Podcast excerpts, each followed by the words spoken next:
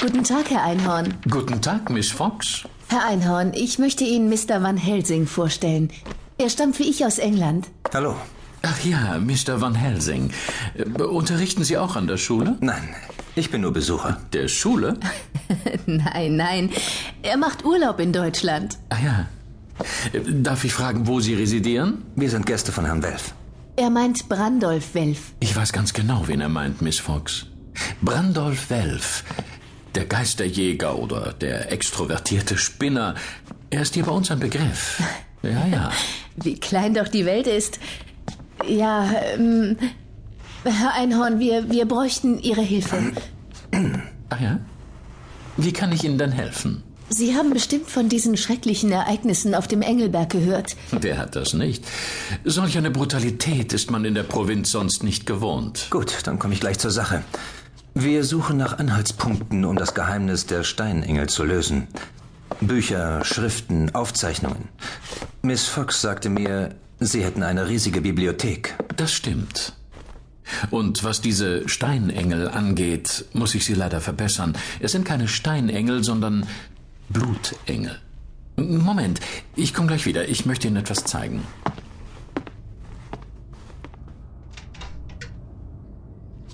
Sie hatten recht, Miss Fox. Er ist wirklich ein komischer Kauz, aber er scheint sich auszukennen. Ich habe mir schon oft von ihm Bücher geliehen, Mr. Van Helsing. Sie können mich ruhig Christopher nennen. Das nehme ich dankend an. Und ach ja, ich bin Vanessa.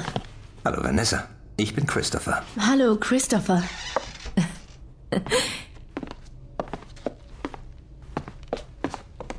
Hier. Bitte. Das sind aber zwei dicke Wälzer. Und Sie meinen, wir finden in diesen Büchern Antworten? So ist es, Mr. Van Helsing. Entweder Sie studieren die Bücher oder. Ja? Oder? oder Sie fragen einfach mich. Ist das Ihr Ernst? Sie. Sie kennen die Geschichte dieser Blutengel? In- und auswendig. Ja. Naja. Und verraten Sie uns auch, wieso Sie darin so bewandert sind? Ja, das äh, würde ich auch gern wissen. Ganz einfach.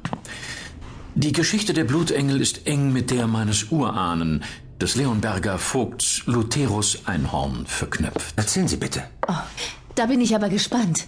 Etwa zu Beginn des Dreißigjährigen Krieges, ich spreche hier von den Jahren 1615 bis 1621, fanden in Leonberg zahlreiche Hexenverbrennungen statt. Der bekannteste Prozess fand 1615 gegen Katharina Kepler statt, die Mutter des berühmten kaiserlichen Astronoms Johannes Kepler. Geleitet wurde er von meinem Vorfahren Lutherus Einhorn. Seinetwegen mussten zahlreiche Frauen ihr Leben lassen. Natürlich waren die Frauen keine Hexen. Und natürlich war auch Lutherus Einhorn kein edler Vogt und gläubiger Christ. Das genaue Gegenteil war der Fall. Mein Vorfahre hatte einen Pakt mit der Finsternis geschlossen und dadurch Unsterblichkeit erlangt. Im Gegenzug musste er der Hölle reine Seelen zuführen, besonders die von weißen Hexen. Einhorn ließ sie nahezu wollüstig foltern. Ach, Oh, was für ein krankes Schwein. Oh, entschuldigen Sie bitte. Macht nichts. Er war aber nicht alleine. Er hatte Hilfe. Ach ja? Ja, ja. Die gefallenen Engel unterstützten ihn. Drei Blutengel, auch Nephilim genannt. Die Steinengel. Genau. Gemeinsam mit diesen Engeln versetzte mein Vorfahre die ländliche Bevölkerung in Angst und Schrecken. Die Blutengel übernahmen für ihn die Drecksarbeit.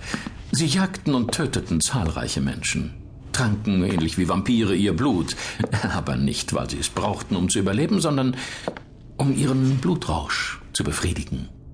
Die Taten, die die Blutengel begingen, wurden den sogenannten Hexen zugeschrieben. Und diese landeten auf dem Scheiterhaufen. Doch eines Tages endete je die perfide Maskerade des Lutherus Einhorn. Was geschah? Durchschauten ihn die Dörfler? Nein, aber ein vierter Engel tauchte auf. Noch ein Blutengel? Nein, kein Blutengel. Es war ein Angeli. Sein Name war